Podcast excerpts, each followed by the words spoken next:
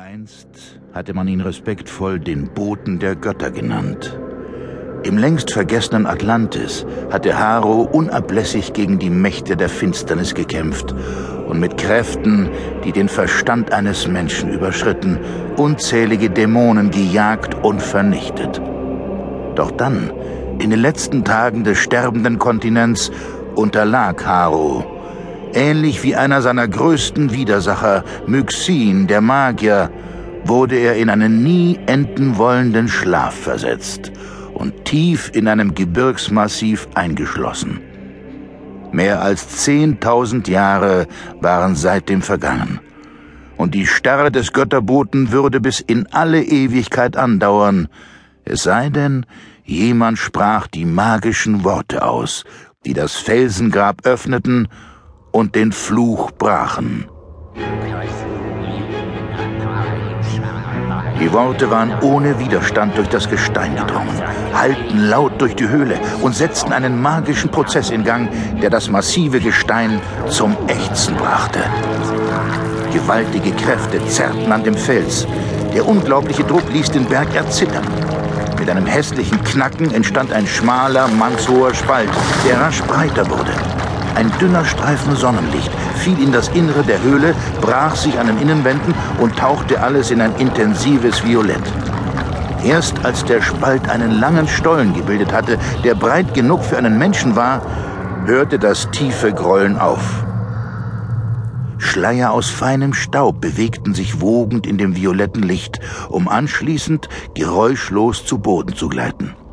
Doch die Ruhe währte nur kurz. Ein kleiner Mann durchschritt den Stollen und betrat stumm die Höhle. Vor dem altarähnlichen gläsernen Block, auf dem der Atlanter ruhte, blieb der Fremde stehen und beugte sich leicht nach vorn. Er kannte die asketischen Gesichtszüge Haros nur zu gut. Damals in Atlantis waren sie beide Todfeinde gewesen. Haro, ich habe den Fluch von dir genommen Du kannst nun deine Augen öffnen. Bleibe für einen Moment liegen. Wahrscheinlich spürst du bereits, wie die Kraft in deinen Körper zurückfließt. Myxin, der Magier. Ja, ich bin es, Haru.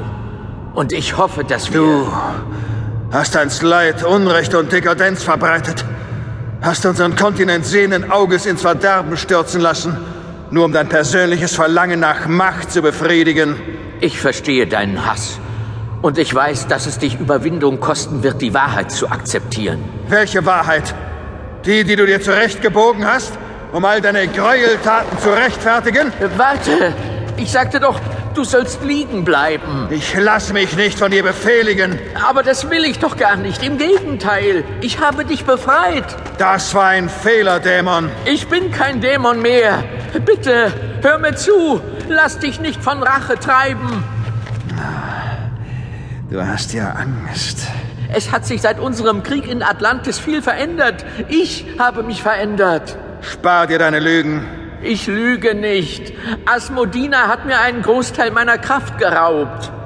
Was? Sie hat mich bestraft.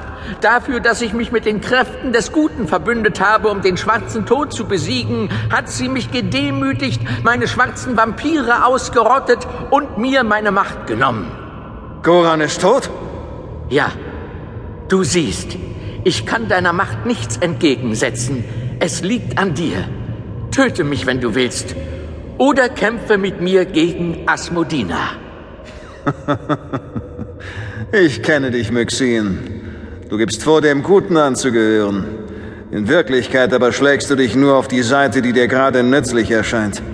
Sobald du wieder erstarkt bist, wirst du alle in deiner Nähe verraten. Das stimmt nicht. Ich bin auf der Suche nach neuen Verbündeten, weil ich nicht fortwährend Schutz beim Sohn des Lichts suchen kann. Der Sohn des Lichts? Er existiert? Ich habe mit ihm schon Seite an Seite gekämpft. Mehrmals. Unmöglich. Ich kann es dir beweisen. Wie? Ich werde dich zu ihm führen. Wozu? Warum hast du ihn nicht mitgebracht? Sinclair?